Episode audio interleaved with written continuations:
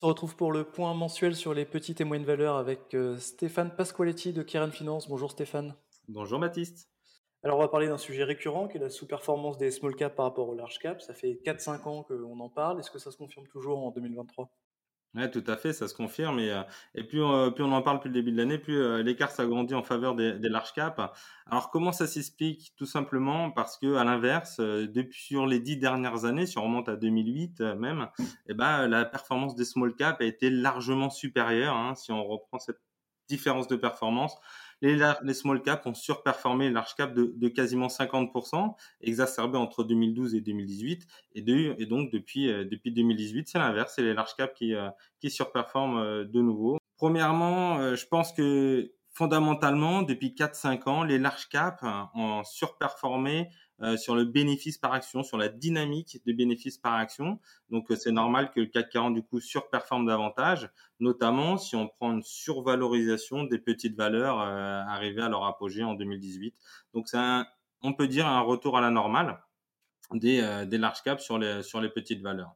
Deuxièmement, la composition des indices depuis 4-5 ans aujourd'hui fait que le CAC 40 progresse mieux que les petites valeurs pourquoi? C'est des secteurs. On parle régulièrement du luxe. Encore une fois, la semaine dernière, LVMH a publié, a rapporté un point de performance au CAC 40, rien que LVMH. Et l'année dernière, on avait aussi euh, du Total qui avait extrêmement bien performé et Total, malgré tout, était un point important euh, du CAC 40 ou des valeurs défensives comme Sanofi qui étaient en territoire positif en 2022.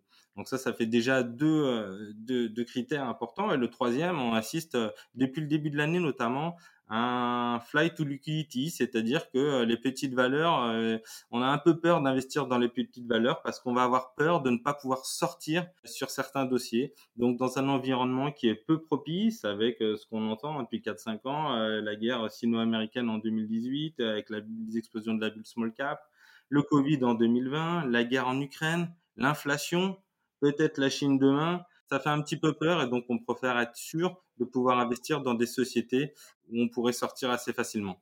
Alors on a un peu fait le point là sur les, les derniers mois et dernières années euh, sur les small et mid, mais euh, est-ce qu'il y a un retournement possible en 2023 Moi je pense que oui, sur 2023 on va arriver à un niveau où les cycles en fait, le surperformance entre small cap et large cap va commencer à, à s'intervertir. Aujourd'hui, le risk reward euh, pour nous est meilleur sur les petites valeurs. Euh, je prends pour exemple que le, le niveau de marge aujourd'hui est historique sur les large caps, sur les sur les valeurs opérant sur le CAC 40, on est autour de 17% de résultats opérationnels, de marge, alors que sur les petites valeurs, on est plutôt autour de 14%. Donc il y a plus de risques, à mon sens, de baisse sur les larges capitalisations que, que sur les petites. Ça, c'est la première chose. Et la deuxième chose, euh, c'est la valorisation.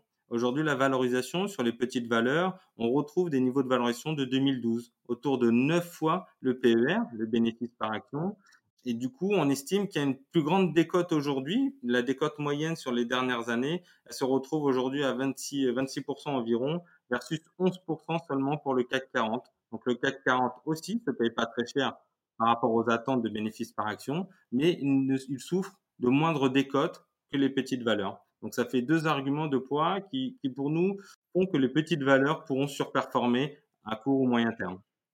Alors on va finir par euh, le fonds que vous gérez, Keren Essentiel. Quel est son positionnement euh, pour euh, cette année?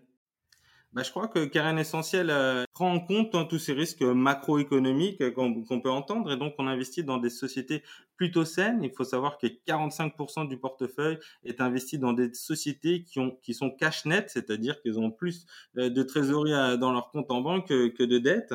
Donc ça c'est très important.